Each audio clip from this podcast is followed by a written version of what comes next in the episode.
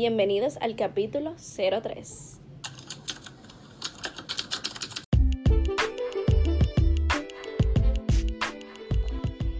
Hello, estás escuchando Odonto Space Podcast. Una conversación entre tres colegas con muchísimas dudas, temas de interés para nuestro crecimiento profesional. Si eres odontólogo, estudiante o simplemente quieres orientarte sobre la salud bucal, quédate y sigue disfrutando.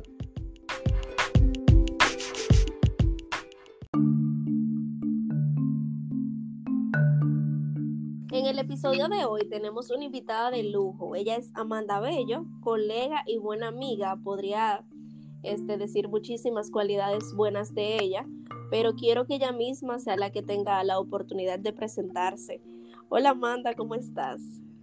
Hola, gracias por esa bella introducción que me acaban de dar. Para mí, Odonto Space es como una casa y me siento agradecida por la invitación. Mi nombre es Amanda Bello, como lo acaba de decir Vivian, de términos de odontología y es más que un placer. ¿Qué, es, qué invitado de lujo tenemos? Eh, para poder entender este tema, que es sensibilidad dental, es bueno tener claro que el diente está compuesto por tres partes. Para poder entender más fácil este tema, tiene tres partes, el esmalte, la dentina y la raíz, siendo el esmalte la capa más superficial. Entonces, para empezar, ¿qué es la sensibilidad dental? Bueno, la sensibilidad dental eh, también llamada hipersensibilidad dentinaria, es una afección o dolor, también puede ser una molestia, eh, que puede ser algo transitoria y esta aparece mayormente por lo que es el contacto de un estímulo externo, es decir, algo frío, algo caliente, algún alimento o bebida, puede ser también por dulces, ácidos o por alguna presión o contacto entre dientes. Este dolor, sensación o malestar puede ser, como expliqué, transitorio y puede causar, o sea, o es causado por lo que es la exposición de la dentina. Como Vivian acaba de explicar, eh, la dentina es una de las partes del diente que está cubierta por el esmalte. Cuando ésta se encuentra expuesta, puede provocar lo que es la sensibilidad dentaria por los túbulos dentinarios que en ella se encuentran. Ok. Continuando con lo que comenta mi compañera Amanda, eh, es muy importante saber cómo van colocadas cada de esas capas. Eh, se mencionaron tres capas al principio, que es como el padre nuestro de la odontología. Tú tienes que saber que es el esmalte, la dentina, la pulpa y el cemento, que ahora en sí no viene al caso. Pero hablando de la dentina, eh, esta contiene lo que son túbulos, como dijo anteriormente Amanda, los cuales también son llamados conductos. Estos mayormente van desde lo que es la parte exterior hasta la parte interior y ahí hasta lo que es la conexión con la pulpa. Cuando la dentina se encuentra lo que es expuesta, ya sea por diversas razones que estaremos hablando más adelante, eh, estos pueden ser estimulados, ya sea por los cambios de temperaturas o ciertos alimentos que son los que causan la sensibilidad. Así es. Para que entiendan bien los que nos están escuchando, cuando se refieren a capas pueden ser también partes de lo que es el diente.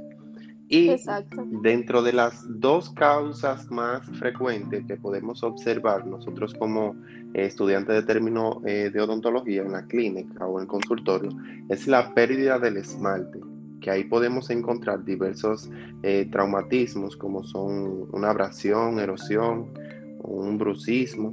Y también otra de las causas es la recesión gingival, que se puede dar por una enfermedad periodontal, eh, por un cepillado abrasivo, abrasivo perdón, y eh, por una cirugía periodontal.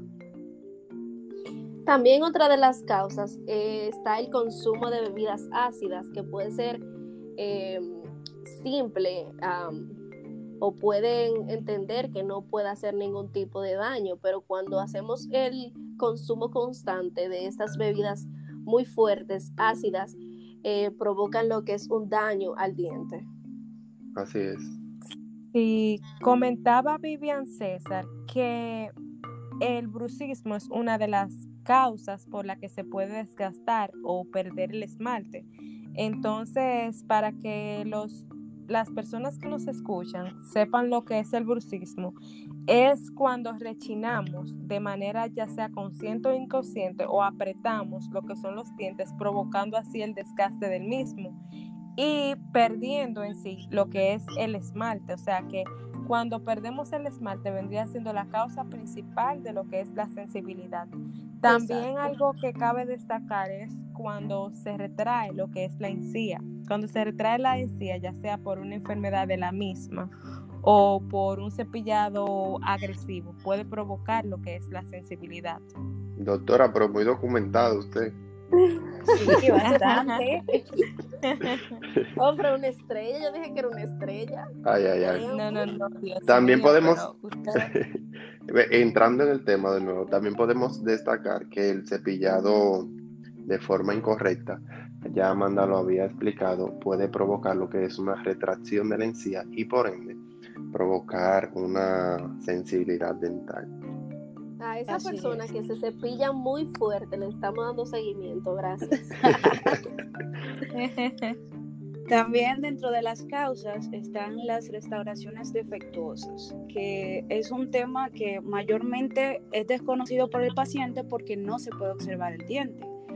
Pero hay restauraciones defectuosas y una de las principales razones es la filtración. Son restauraciones que están mal adaptadas y por ende hay una comunicación directa con la dentina que provoca la sensibilidad. También se habla de la caries, que es una enfermedad multifactorial, pero mm, para explicarlo en palabras más llanas, cuando hablamos de las caries, ¿por qué hay sensibilidad cuando hay caries? Es porque tenemos lo que es como el ahuecamiento del diente y se produce esa comunicación directamente con la dentina. Por ende, vamos a tener como resultado lo que es la sensibilidad. Y también tenemos lo que son las cúspides rotas, que esto puede pasar mayormente por lo que son traumas, choques, eh, fracturas, las cuales suceden y permite que se vayan las diferentes partes del diente, el esmalte, llega hacia la dentina y otra vez se produce lo que es la sensibilidad dentaria. Entonces ya hablamos sobre qué es sensibilidad dental, hablamos sobre sus causas pero ¿qué podemos hacer al respecto? Bueno, yo aconsejo que en el primer paso que debemos de hacer es buscar la causa a, lo que es la sensibilidad, o sea, si el paciente siente alguna sensibilidad. Y es que debemos de buscar eh, la mano de un profesional, ya sea un odontólogo, para tratar y ayudar con esto.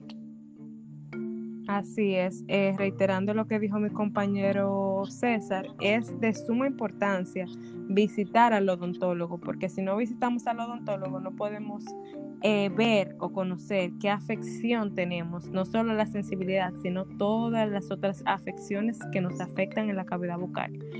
Eh, pero, reiterando, es muy importante verificar si el cepillo que estamos utilizando es el correcto y la técnica de cepillado es la adecuada.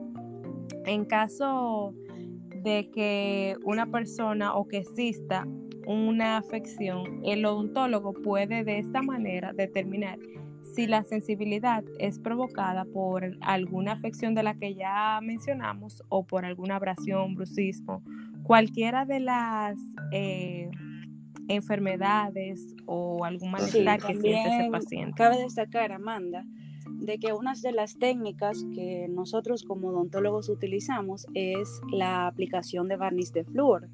Eh, estas se aplican en lo que son las áreas sensibles, donde el paciente siente la sensibilidad para ayudar a fortalecer el diente. Sabemos que el flúor el barniz de flúor es uno de los medicamentos odontológicos más recomendados para el fortalecimiento de lo que son las capas del diente. Así es, y también eh, otro método es recetar cremas o pastas que tengan una alta concentración de flúor para así utilizarlas todos los días.